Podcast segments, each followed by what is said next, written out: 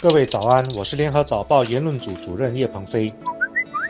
各位听众早上好，我是吴新慧，新加坡报业控股华文媒体集团新闻中心副总编辑。一项针对本地中学生的调查显示，超过七成的青少年喜欢阅读，而选择阅读纸质书的人数也高过手机等电子器材。这同一般人的印象有很大的不同，因为在移动互联网的时代，在信息爆炸的时代，人们的注意力越来越短，也越来越难以集中。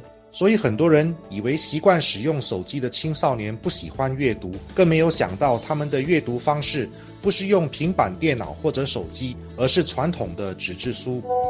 调查结果挺令人意外的，但也是令人惊喜的。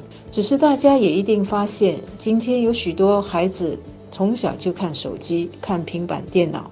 一些家长要孩子乖乖吃饭，或者是孩子吵闹的时候，就把手机或平板电脑。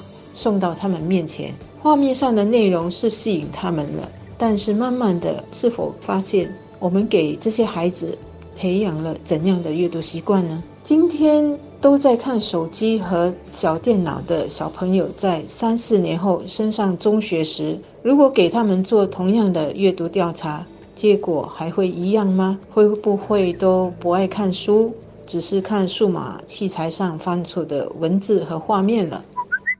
根据美国的一项调查，纸质书的回流早在二零一三年就出现了，而且至今每一年都出现增长趋势。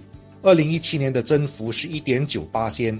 与此同时，英国的市场则发现，二零一六年的纸质书销售量增长了七八仙，但是电子书却减少了四八仙。这当中的原因还有待研究。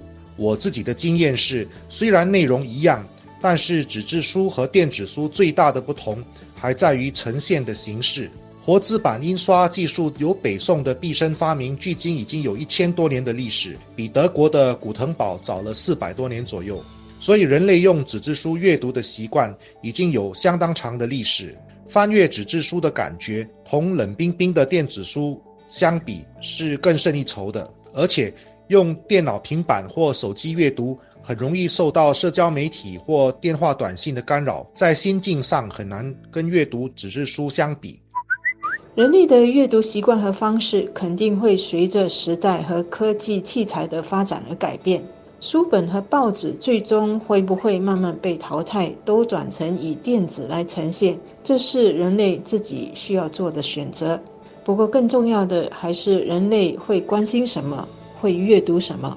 人类又会做怎样的文字或内容创作，让文化、文字和文学能生生不息，推动我们和社会在生活和精神上都变得更好？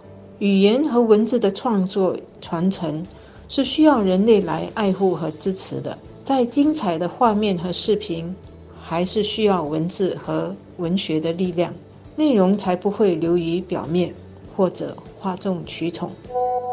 其实，在人工智能时代，阅读反而变得越来越重要。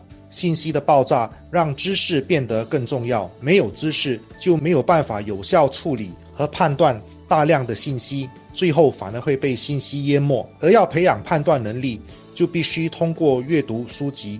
这种深度阅读和用手机浏览文章有本质上的不同。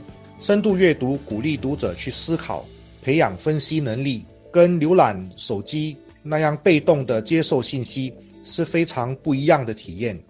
在今后，个人的竞争力主要还是依靠判断的能力，而判断的能力又来自于思考能力。培养独立思考的能力，才能够清楚地表达自己的想法。所以，沟通和写作能力同样的重要。归根究底，这一切能力的基础，必须通过大量的深度阅读才能建立起来。所以，从小养成阅读的习惯，在今后更加决定个人的未来竞争力。本地青少年喜欢阅读，无论是对于他们个人，或者是对于国家，都是很好的消息。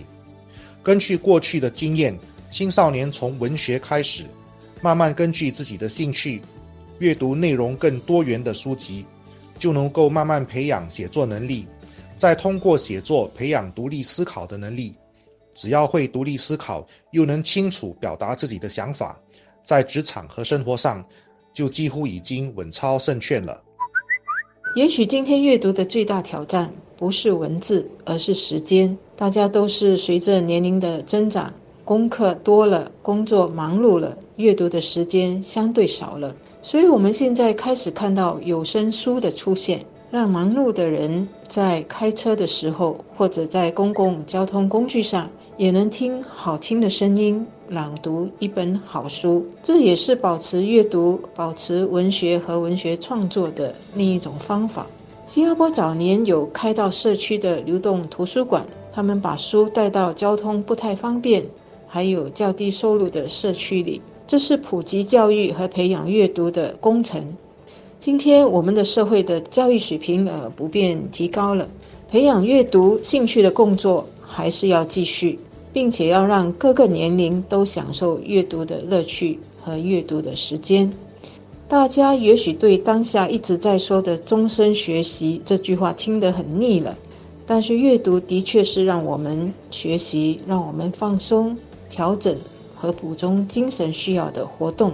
我们不必很功利的看阅读的好处。就是好好享受简单的阅读。